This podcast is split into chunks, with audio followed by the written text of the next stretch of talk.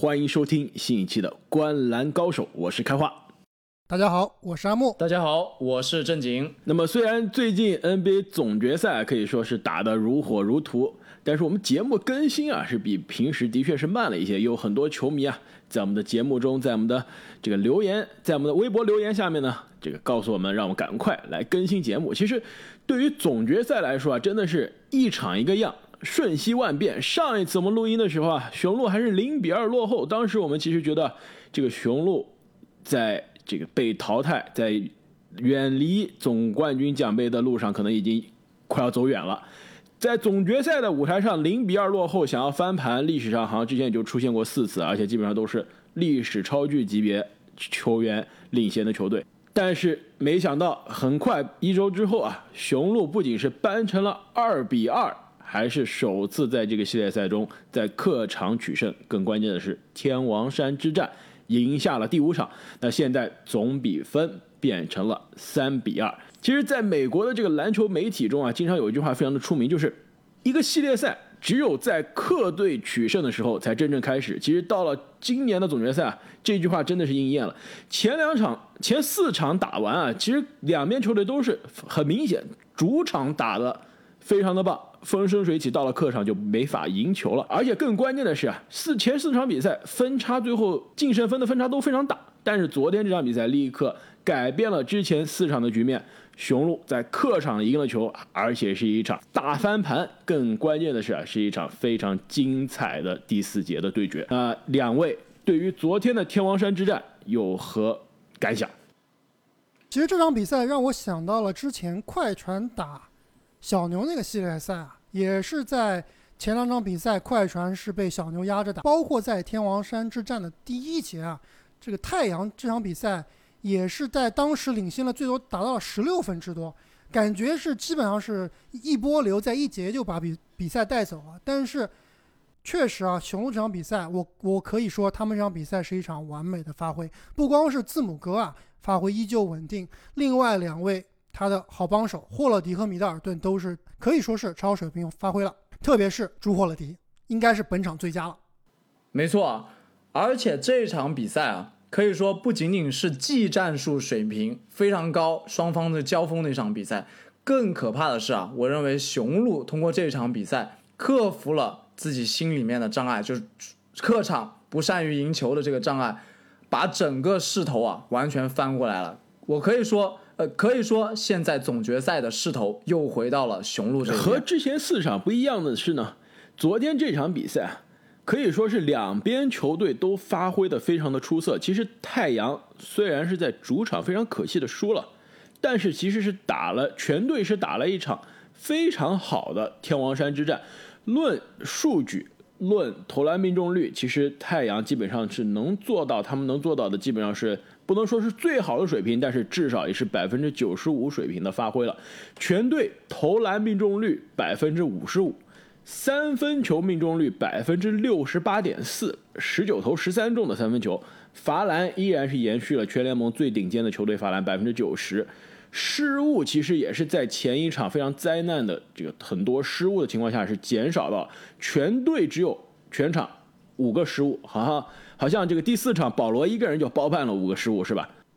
没错，而且这场比赛其实太阳这边的三巨头也是都是发挥的非常好的。德文布克再次上演四十加，克里斯保罗上一场比赛打得非常拉胯，那这一场其实前三节打得也比较差，最后一节呢稍微有所这个反弹，最终也拿下了二十一加十一的这个数据。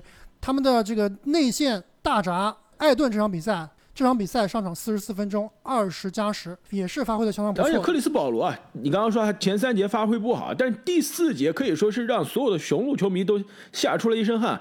克里斯保罗第四节十一分四投四中，而且是在雄鹿一度把优势扩大到十四分的情况下，在第四节已经领先十四分了。真是克里斯保罗和布克带领的大反攻，把比分最后。在第四节的关键时刻追到了只有一分。刚刚开花说到这个太阳这边发挥出色啊，尤其是在命中率方面，好像以以他们这个投篮命中率以及三分球命中率这样高的成绩，在总决赛输球还是历史上第一次。没错，其实当时比赛打完以后，我就跟你们俩说，我说这个这场比赛太阳其实输的心服口服，一点都不冤，真的是打不过对方，自己已经发挥到最好了。但是啊，刚刚开花说到这个罚球，那我认为啊，太阳这一边有一个重大的问题，那就是造杀伤。可以说完全不如雄鹿这一边。全场虽然百分之九十以上的罚球命中率啊，但是总共只罚了十一个，对雄鹿内线的杀伤啊远远不够。反观雄鹿这边，我感觉啊他们是这场肉搏战里面更凶狠、更想赢的那一队。没错，这种非常同意正经啊。其实这场比赛虽然看布克，包括包括前一场，布克也是拿了四十加。这两场比赛虽然他非常的勇，特别是这场比赛的第三节啊。基本上是每个回合都拉出来单打，而且效果拔群。但是我不知道你们当时看这场比赛的时候有没有这种感觉，就是布克虽然神勇，但是总感觉啊，你这样打是打不死人的。他基本上就是一个人对战，面对对战这个对面啊，全部打开的雄鹿，我觉得还是有点力不从心的。而且其实包括布克这种打法，这种中距离的投篮啊，在焦灼的时候，在关键时刻。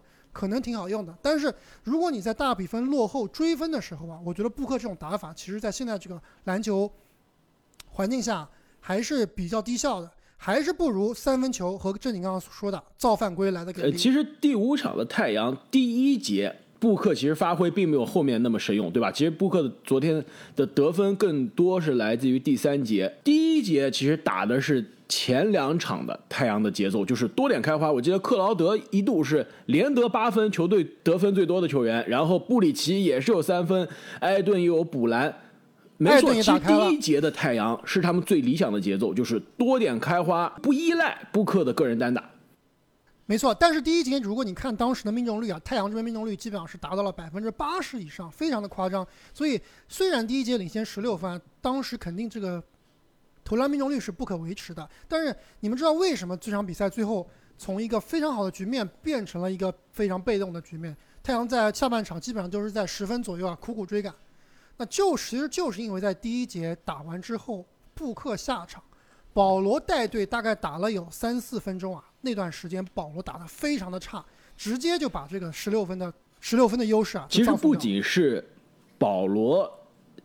单独带队啊，其实那一段时间艾顿也不在场上。其实艾顿昨天二十加十，基本上看全场比赛，我的感觉是我都不知道这人昨天是二十加十的这个数据啊。但是赛后技术统计一看，哇，一个不声不响的二十加十。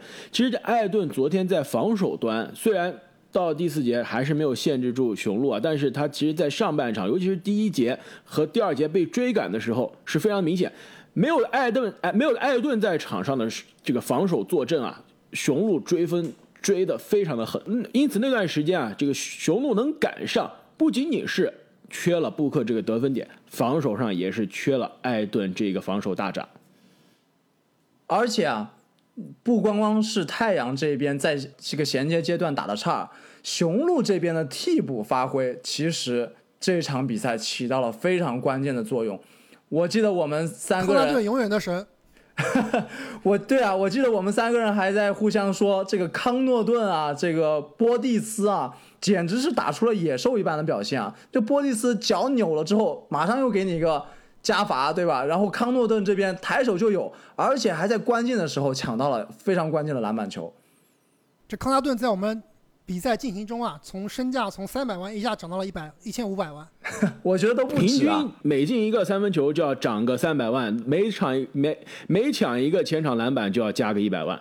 其实这个系列赛啊，康纳顿的手感好坏，真的就是雄鹿状态的晴雨表。其实，在我们在聊雄鹿之前，我们还是来把太阳这边聊聊清楚吧。其实，在最最近两场比赛，太阳输球的最大原因啊，我觉得仍然就是克里斯保罗。就保罗到底怎么了？第三场比赛，啊，第四场比赛啊，极度拉胯。虽然在场上感觉打得还挺努力的，但是呢，就是有点力不从心。这看美国媒体啊，说是他这个手腕的伤啊，之前在之前可能是在对阵快船的时候受伤了，那一直都没有完全的恢复。但是呢，你说他伤了吧，他看他跑跳投好像都没问题。他这个伤跟之前这个哈登带伤打感觉又不完全是那么一回事。而且在昨天这场比赛里面，关键的第四节，保罗又有几个闪光表现。所以，好像这个伤病也并不能完全作为保罗这个发挥差的借口。而且啊，保罗在赛前啊被普遍认为是这一轮系列赛太阳这边最重要，甚至是两队最厉害的球员。顶着这样的光环，但是没有发挥出这 carry 的作用啊，确实是有一点令人失望。没错啊，在前两场比赛打完之后，保罗的这个总决赛 MVP 的赔率啊，就已经是超过了低于一赔一了，是大是大大的被大家看好的。但是不仅是前两场，第三场输了之后，保罗的总决赛 MVP 的赔率是就概率是不降反升，因为布克第三场出了名的，好像只得了十分是吧？状态非常的差。虽然雄鹿是扳回一场，但是当时市场是明显看好保罗这个总决赛 MVP，基本上是基本上是要板上钉钉了。但是以目前的情况来看啊，即使太阳能够在最后翻盘，如果最后两场保罗不能有那种逆天的发挥的话，我觉得就算太阳夺冠，这个总决赛的 MVP 多半是要给布克了。看一下这两名球员在前五场的这个数据统计啊，布克场均三十分。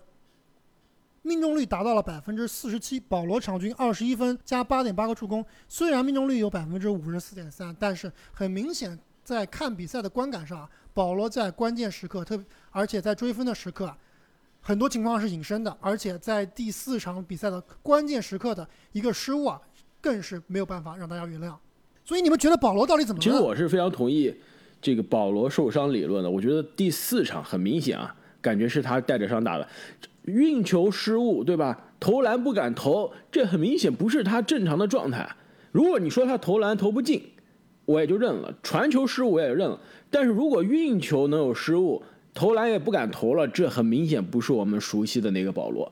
其实昨天比赛很明显，保罗状态是回来了一点。第四节，对吧？四投四中，拿了十一分。其实全场他的三分球三投三中，百分之百的命中率。我相信啊。这虽然是输了，连输了三场，但是到了第六场，虽然是客场，我觉得保罗的状态应该有机会有所反弹。另外，我认为雄鹿这边的防守压迫力也是造成了保罗状态这表现不佳的一个重要原因。你别忘了，雄鹿这边的朱霍勒迪有可能是后卫线上最好的防守者之一，他对保罗的压制啊，肯定也是造成了保罗。发挥不佳的你没有发现霍勒迪现在已经不防保罗了？就保罗打的这么差，这场比赛，昨天这场比赛，霍勒迪基本上都是。而且而且说到霍勒迪和保罗这个对比非常有意思，现在霍尔迪的确是不去防保罗了，但是在进攻端一直是在教训保罗，是是吧？用身体在硬吃保罗，这一点还真的是有点欺负人。没错，这个消耗其实也是不可忽视的。其实非常有意思一点就是，你们我不知道你们有没有看在。昨天的这个赛后新闻发布会上，保罗和布克两个人是同时参加的。那当时有一个记者就胆子特别大，当着保罗的面问布克说：“就问布克啊，你对保罗现在这个状态是有多么的担心，或者多么的失望？多么的沮丧？不，多么的沮丧？”那保罗当时的表情就跟我们之前看这个有球迷问隆多啊，喊他克里斯保罗名字的那个表情是一模一样，就跟吃了那什么一样。而且布克的回答也很有意思啊，他并不是否认啊，他直接说 next question，对吧？跟威少一样。我觉得这个媒体真的是有点缺德啊，在这种情况下问这样的问题，你你期待运动员职业运动员给你什么样的答复呢？对不对？你不就是想搞个大新闻吗？却真的是很坏啊！这个记者，但是不得不说啊，记者有这样的问题，也是反映出了很多球迷，包括媒体对于克里斯保罗在这场这两场比赛的。那说了太阳这边啊，非常的遗憾输掉了，但是不得不把掌声送给雄鹿那边。那一方面呢，是在客场赢球了，整个系列赛看下来，包括整个今年的季后赛看下来，雄鹿一直是很难在客场赢球。主场的胜率明显是远高于客场，另外一方面呢是很难赢逆风球。那雄鹿昨天是既在客场赢了球，又在客场赢了一个十六分的大翻盘的比赛。那这一点真的是非常值得大家的掌声。那更重要的是呢，在第四节一度一看，眼看就是把比分扩大到十四分，要盖棺定论了，又开始老毛病了。又开始让对手一波小高潮，把最后只追到了一分。其实到了最后的时刻啊，这个布克还有三十多秒的时候带球进攻，只落后一分，那时候我真的是非常的紧张，我觉得熟悉的节奏又要开始了，这个雄鹿是不是又要上演打篮网的这个第七场的那个节奏？让杜兰特有了绝杀的机会，但这次是只领先一分啊，不像是那场是领先两分。这个杜兰特还有踩线把绝杀变成扳平的机会啊。那现在这个布克球进了，那就结束了。但是没想到啊，关键的时刻，那个男人又挺身而出了，那就是全场可以说是表现攻防两端最佳球员朱霍勒迪。雄鹿到底有几个那个男人？那霍勒迪的这个抢断再加快攻给字母哥的。空接二加一，两位当时看了之后是什么反应？我当时是跟几个朋友在一起看啊，当时我们真的是全部都跳起来了，全部都喊出来了。这个球真的是太夸张，而且太意料之外，也太精彩了。这个抢断真的是一气呵成，有一点像卡哇伊那种，从你的这个手上深深的把球拽过来，然后快速运到前场，那边字母哥已经高高跃起。而且说实话，霍勒迪这个球是有点传高了的。字母哥那边差不多从篮板的中间把球摁下去，真的是太夸张、太精彩了。其实我看这场比赛的第四节啊，虽然说最后太阳把比分追进了，但是我始终感觉这场比赛太阳是没有希望的。那最后这个球确实也展现出了霍勒迪他的身价所在，自己的四千万其实有两千八百万都是靠了这套这套防守水平。而且当时这个球诞生了一个名场面啊，你们知不知道？有一张图在赛后非常经典，老詹戴着个口罩坐在场边，是来支持他的好兄弟保罗的。但当时保罗在场上可以说非常狼狈啊，想去推字母哥，把他拽下来阻止这个快攻，但是没有成功啊。字母哥直接一个二加一，然后这张图片把保罗、字母哥、詹姆斯全都照进去了，有一个篮球众生相。那你这个。图片看的不是全版啊，我看了另外一张图片，还包括老詹身边的阿黛尔啊。其实昨天这个阿黛尔也是在场边看球，也是陪着老詹一起来支持克里斯保罗的。因为阿黛尔这跟老詹的好朋友，也是应该是他们这个经纪人对吧？这个富保罗就最近是官宣了公开他们的这个情侣关系啊。那其实昨天这个球啊，你刚刚说到克里斯保罗的这个推字母哥啊，其实我觉得，其实这一个空中的推了一下，我觉得其实是有点危险的。昨天那球真的是字母哥手长是吧？接到了球，按到了篮筐上，抓住了篮筐，才避免了身体失去中心，非常危险的落地。其实那球我当时看的时候，我是有点紧张的，考虑到。可能说就是没没多久啊，两三个星期之前，字母哥刚刚经历了那样的这个伤痛啊、伤病啊，我当时觉得是心里是捏了一把汗。另外，其实我觉得有一点悬啊，当时你们记得破了底抢断的时候，比赛还有多长时间吗？还有十几秒呢，十九秒，雄鹿领先一分，霍尔迪是明明可以就这个运着球等着对方来犯规的，没有必要是。冒这个险，对吧？你可以打个快攻，但是空接其实是有风险的。而且，其实那球刚刚珍妮也说了，霍尔迪稍微是手滑了，还不知道怎么样，传的有一点点悬。如果那球扣飞了，那球传脱了，你在搞笑吗？字母哥会把球扣飞吗？对，这倒是。你也太看不起字母哥了吧但是我觉得那球的选择，现在看来这进了，而且是二加一，对吧？那更是这个可以说是雪雪不是不是雪上。不是雪上加霜，是这个画龙点睛了，神来之笔。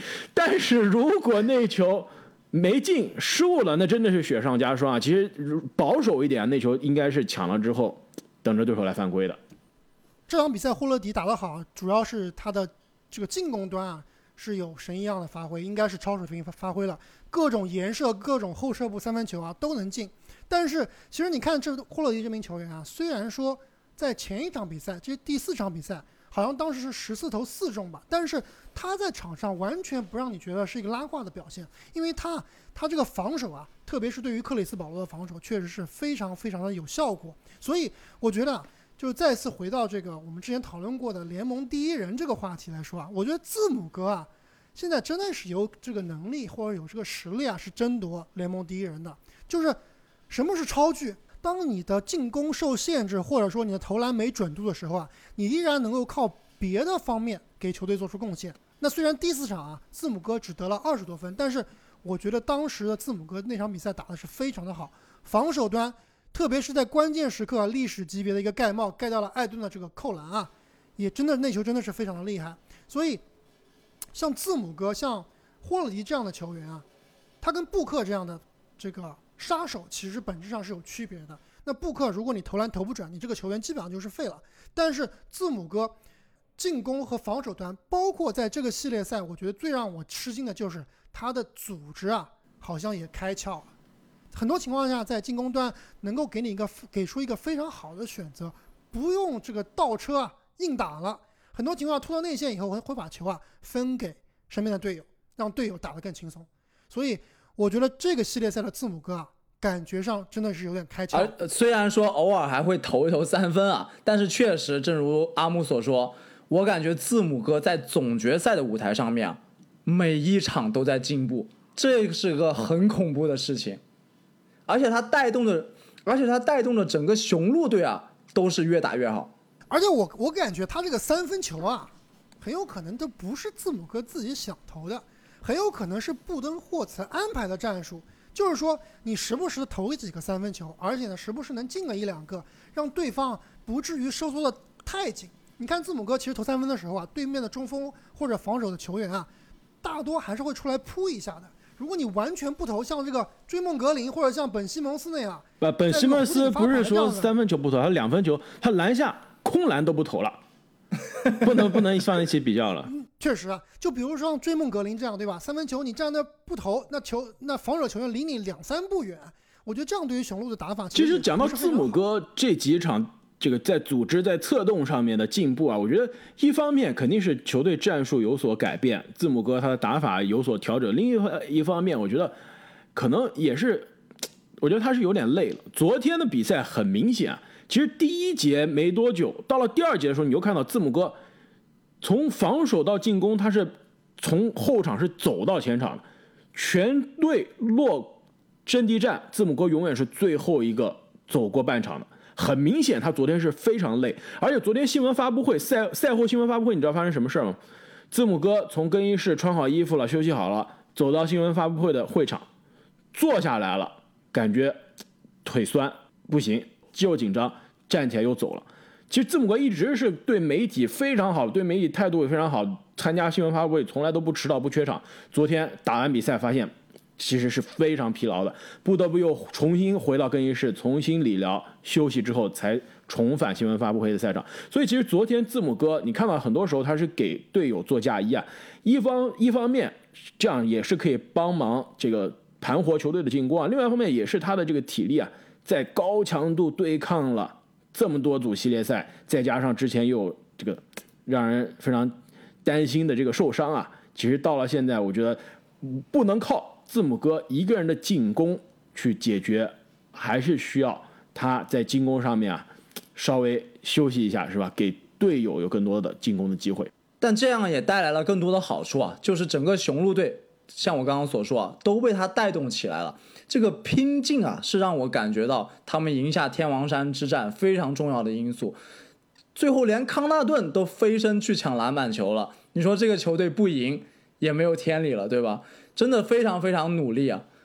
我们之前一直说，我们之前一直说太阳队这边克劳德的加入非常重要，为什么？就因为来了一个 hustle player，就是一个愿意冲、愿意抢、愿意干脏活累活、愿意跟对面对抗。有火药味的这样一个球员，但雄鹿给我的感觉啊，就上场无感，大枪都会跟对面干出火药味的感觉。这种情况下，他们确实能争取到更多的机会。哎，这点我不同意啊！我觉得雄鹿这边倒是极其的冷静，他们的三巨头啊，基本上就是这个在场上面无表情的，基本上是在场下也是极其的低调。雄鹿整个球队感觉就是那种，好像在另外一个这个层次啊，就是。我不跟你不跟你在这个火药味上争抢，我就心平气和的把你拿下。我说的火药味不是说跟对面吵架，而是更多的身体对抗，更多的对那种五十五十的球去争抢，更多的呃更多的去保护篮板球。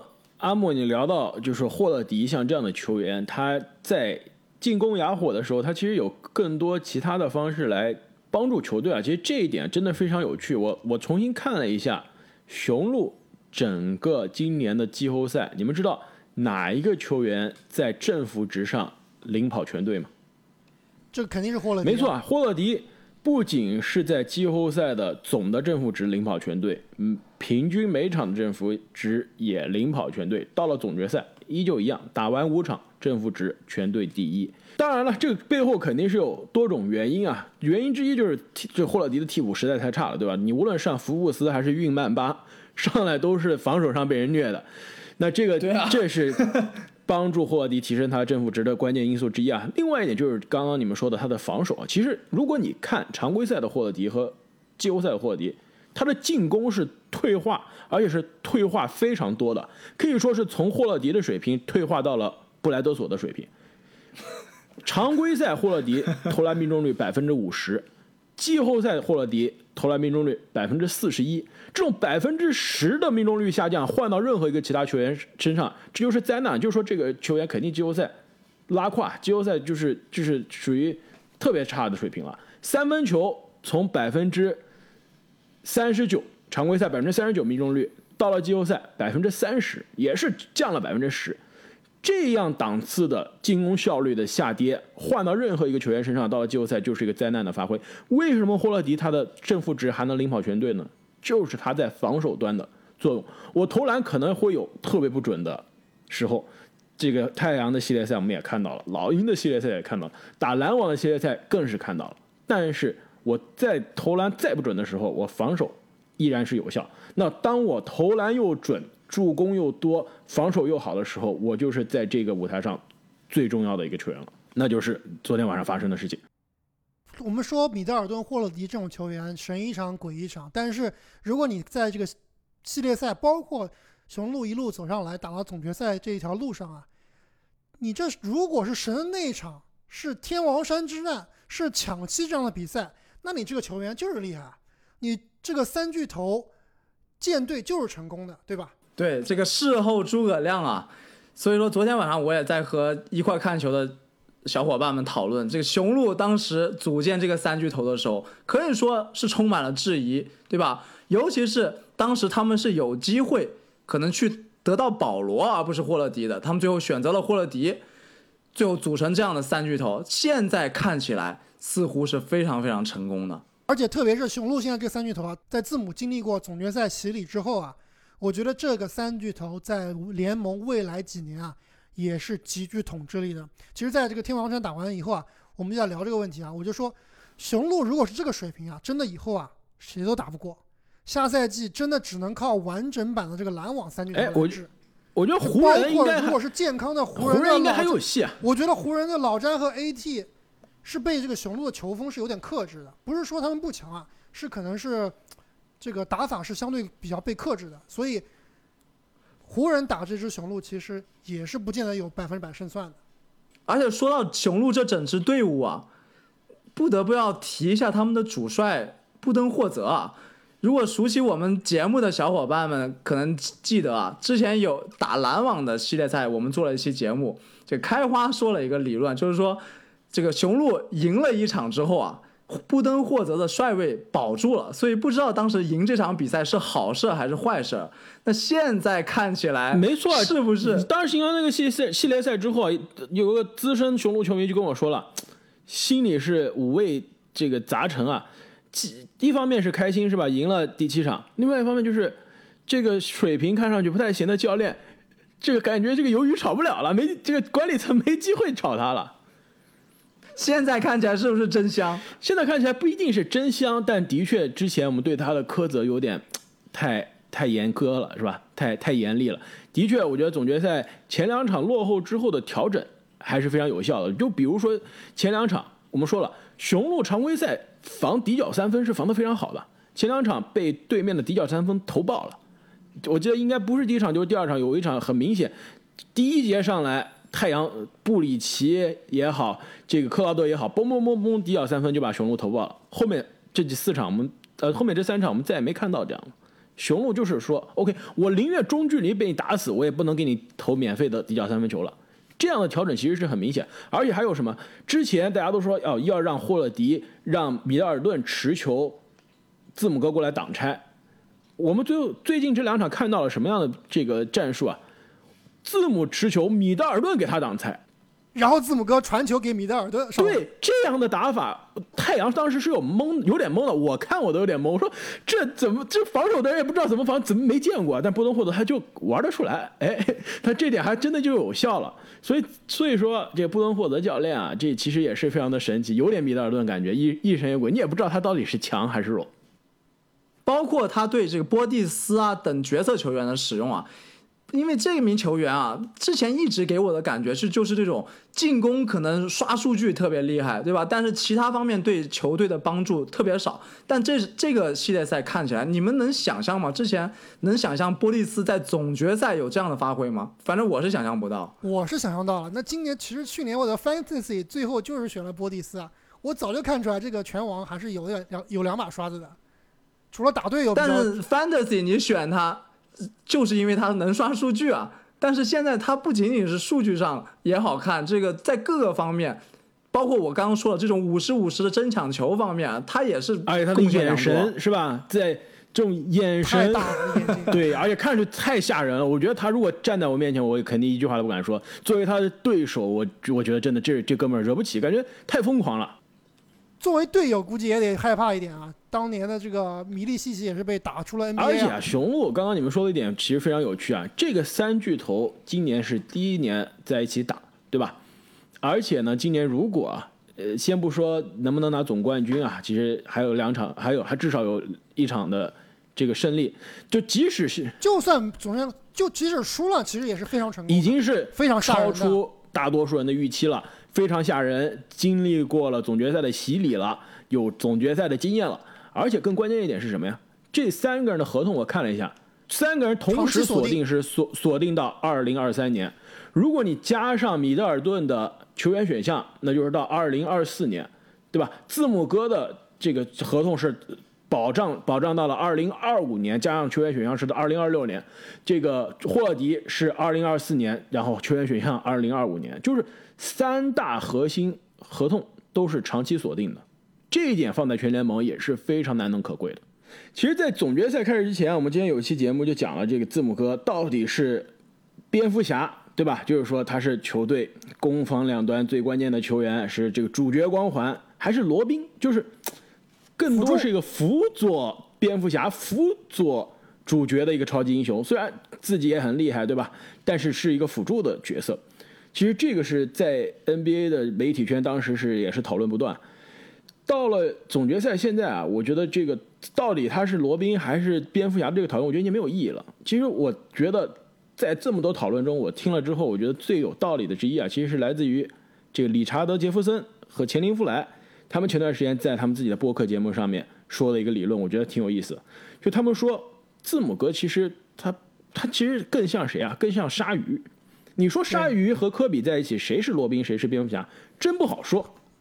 关键肯定是鲨鱼是，肯定是鲨鱼是蝙蝠侠。对，但鲨鱼是蝙蝠侠，但是那几年到了季后赛啊，其实跟字母哥遇到的一样，就是首先被砍，对吧？罚篮罚不进。更关键的是什么呢？鲨鱼它可以给你每场三十分，但是是用来打底子的。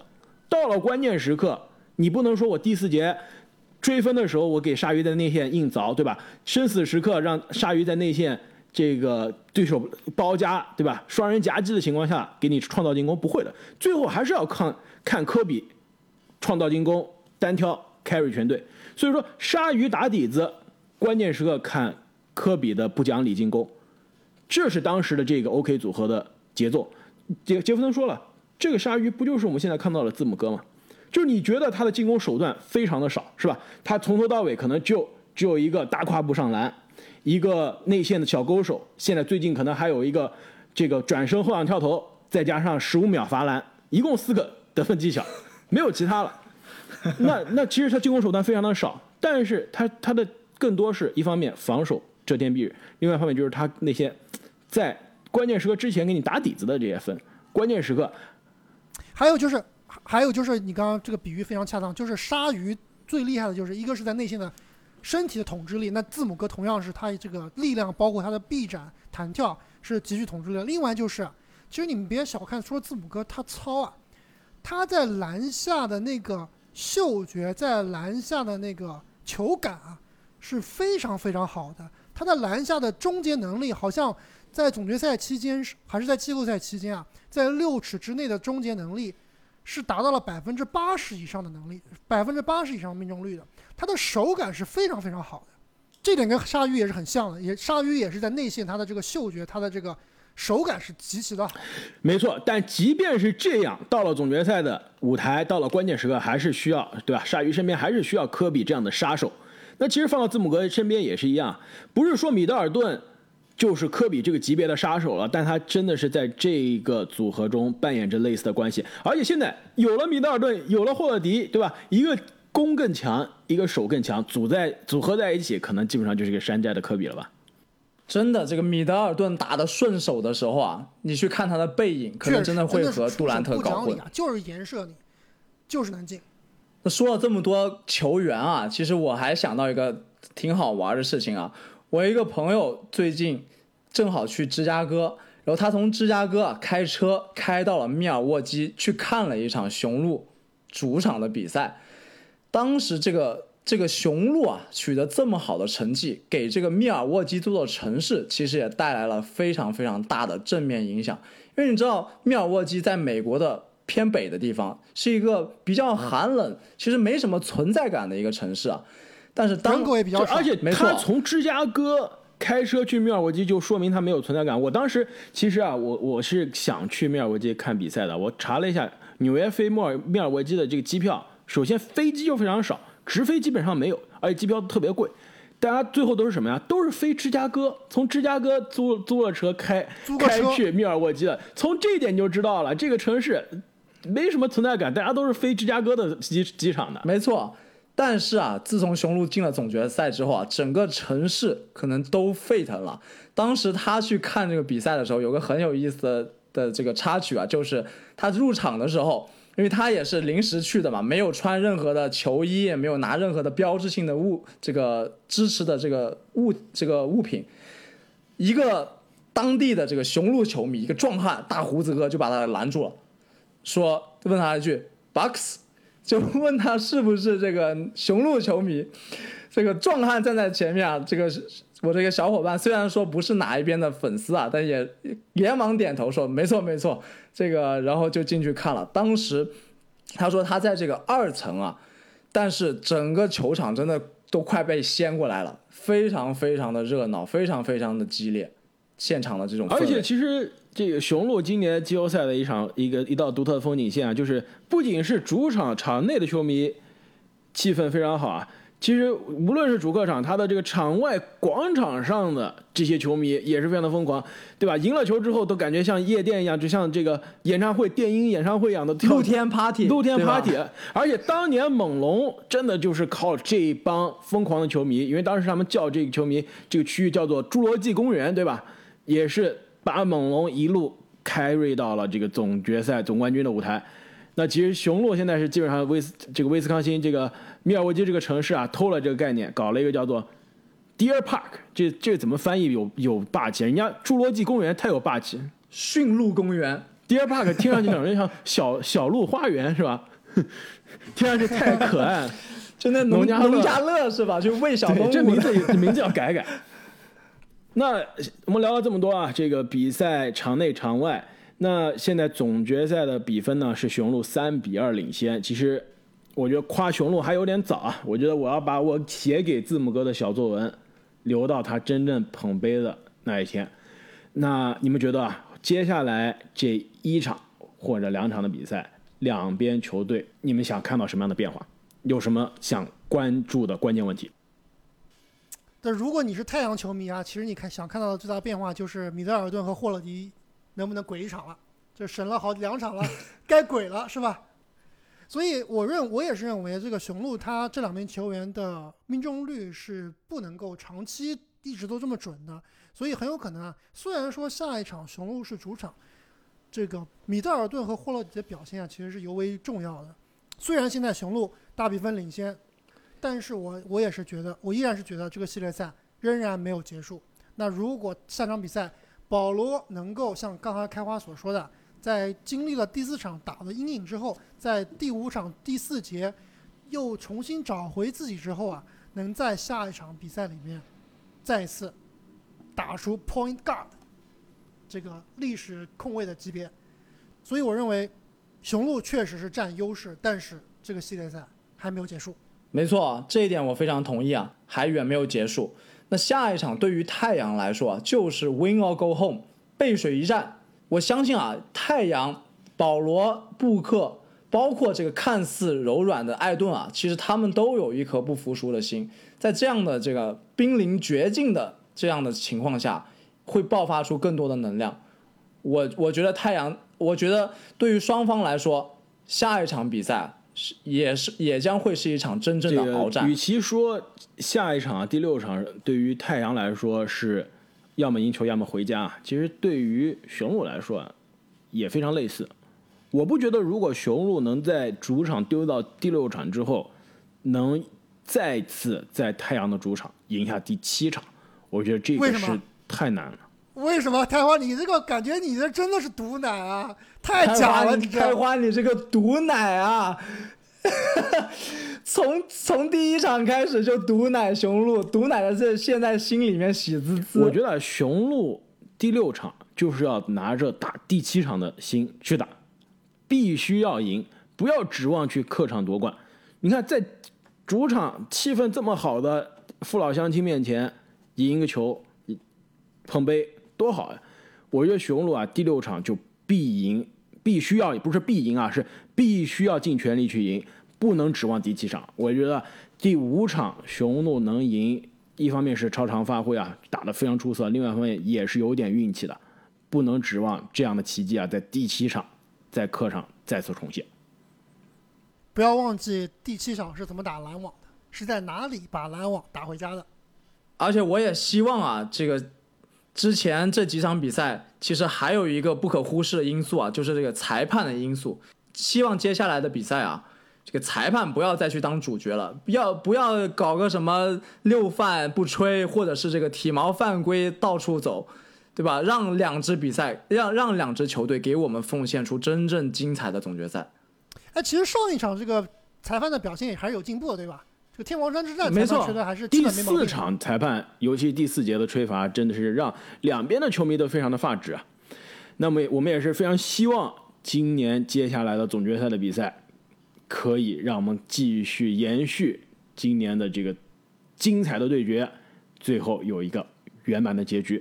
那我们的节目也会在总决赛之后给大家带来总决赛的盘点，而且啊，这个其实随着总决赛的结束，NBA 的选秀也要很快开始了。那我们在最近这两周呢，也是准备了很多选秀的相关的内容。我们后面也会给大家带来关于今年新秀的文章，关于今年新秀的节目。那么再次感谢各位听众朋友们的支持，我们下期再见。再见，再见。